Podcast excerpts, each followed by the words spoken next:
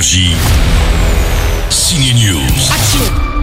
Les enfants, sortez le popcorn et laissez-moi vous conter l'histoire du viking de l'espace, Thor Odinson. Le dieu viking Thor est de retour en salle à chaque fois, c'est toujours un peu plus drôle. Et bien je pense que ce nouveau film Thor, Love and Thunder est le Marvel le plus comique de toute la franchise MCU. Il s'est remis en forme, il a perdu son ventre et retrouvé son corps de dieu. Et après tout ça, il est finalement redevenu le seul et unique Thor.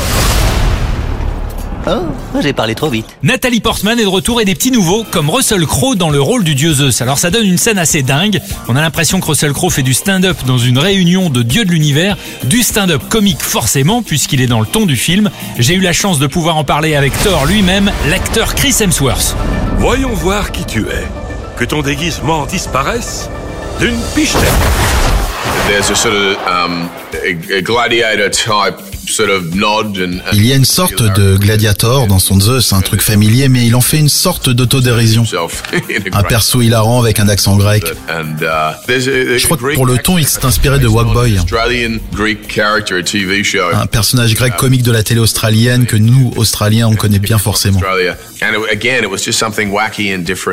Du coup, son dieu Zeus est excentrique et unique. S'il avait pris un accent anglais, on aurait dit Ah ouais, c'est Maximus dans Gladiator, mais là, euh, ce qu'il fait, c'est vraiment unique. So he, ma- he made it unique. Dans la même scène, Chris Hemsworth se retrouve d'ailleurs totalement nu. Du coup, il se demande jusqu'où ils iront dans le prochain. On lui donne pas un coup de main Oh, rien de presse. Des raisins Thor, Love and Thunder, un très joyeux Marvel à voir en salle, uniquement en salle.